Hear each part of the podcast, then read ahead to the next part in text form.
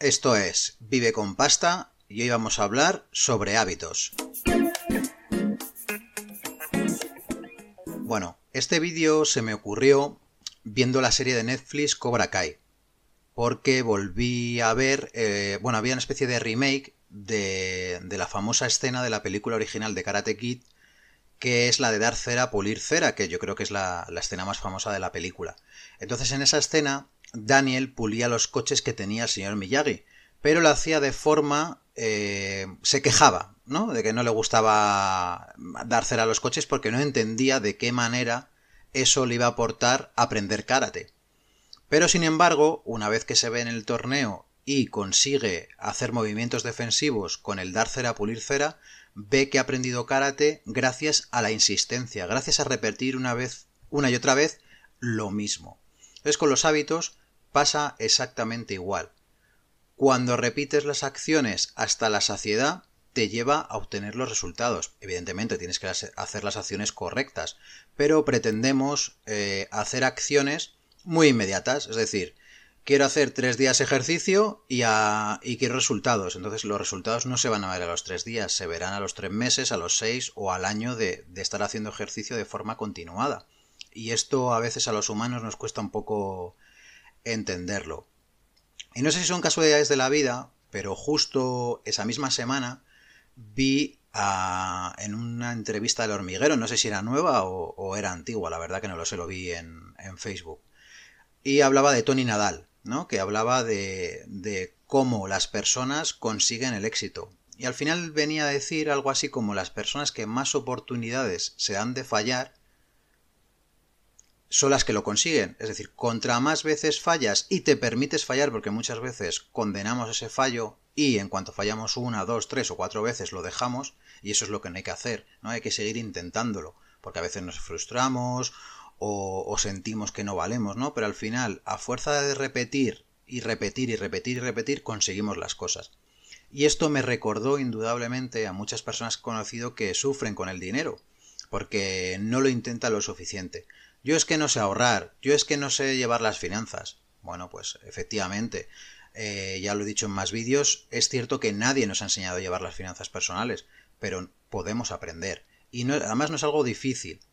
Y sobre todo, es verdad que no es difícil, pero requiere de constancia. No es un ejercicio que lo vayas a hacer un día y ya automáticamente eh, vayas a tener tus finanzas solucionadas. No, esto tiene un proceso, como todo en la vida. Todo en la vida son procesos.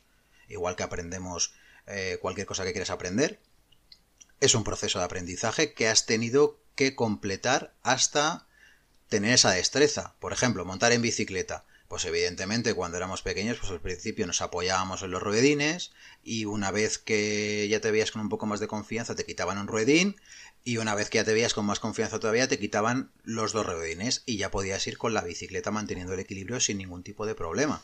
Pues en las finanzas personales, como cualquier otro ámbito de la vida, pasa exactamente lo mismo. Hay que tener constancia. Al principio yo te recomendaría que dieras pasos muy pequeños, algo que te sea muy sencillo de ejecutar. Por ejemplo, voy a anotar los gastos y los ingresos y ya está, no te compliques más la vida. No busques la mejor aplicación, no busques un Excel muy loco con muchas cosas, con muchas pestañas, con mucha información, no para empezar a tomar conciencia, te, vale anotar. Entonces empieza por anotar. ¿Que quieres un ejercicio para ir un poco más allá que creo que también vale mucho o que es muy útil? Pues calcularía cuánto vale tu hora de trabajo para comparar. Es decir, vamos a suponer que calculas y tu hora de trabajo vale 10 euros. Entonces, cuando vas a comprar un objeto que vale 50, vas a pensar en que tienes que pasar 5 horas en tu trabajo para conseguir ese objeto. Es una manera de medir el tiempo, que a mí me parece que es algo muy interesante poder hacer esa medición, ¿no? Tan, con algo tan sencillo. Gano 10 euros la hora, me compro una cosa de 50 euros, tengo que pasar 5, horas en la oficina, me compro una cosa de 100, tengo que pasar 10 horas, me quiero comprar una cosa de 200 euros, uy, cuidado, esto ya es algo importante, ¿no? Y aparte también tenemos la costumbre, que eso creo que también no lo valoramos lo suficiente, invertimos el dinero en cosas que tampoco nos hacen felices, porque al final cuando muchas veces compras algo, porque en el momento eh, te da placer el comprarlo, pero luego no te da ningún tipo de utilidad ni de felicidad. Entonces, ¿para qué te has gastado ese dinero? No, no, al final son cosas que no, no tienen mucho sentido. Y ser consciente de cómo gastas el dinero y qué es importante para ti te lleva a tomar mejores decisiones financieras. O sea que con estas tres cositas que te he dicho puedes empezar a mejorar un montón tus finanzas personales. Primero, anota, que yo creo que es una clave básica, y toma conciencia. Y ya está. Con estas dos cosas, no son tres, dos cositas. Ya está, no tenemos más. Se puede hacer también otro, otro ejercicio que es coger directamente tu declaración de la renta, que también me parece bastante interesante. Y que calcules el neto que has ganado y lo multipliques por los años que llevas trabajando y le quites dos o tres, porque no siempre haber ganado lo mismo, ¿no? Se supone que cuanto más tiempo ha pasado, más dinero eh, te han ido pagando, ¿no? ¿no? ¿no? lo sé si es así, pero podría ser. También es un ejercicio muy potente cuando te des cuenta que por tu mano nos han pasado 300.000, 400.000 euros y cuánto, y cuánto has retenido, pues también va a ser una cosa que te va a impresionar, ¿no? Yo te lo recomiendo que, que lo hagas de esta manera.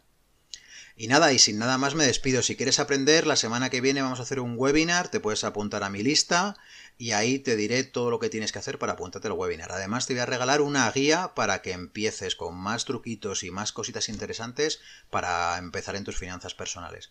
Y luego hay una sorpresa que de momento no la voy a decir, pero también la recibirás. Venga, muy buen día y gracias por escucharme.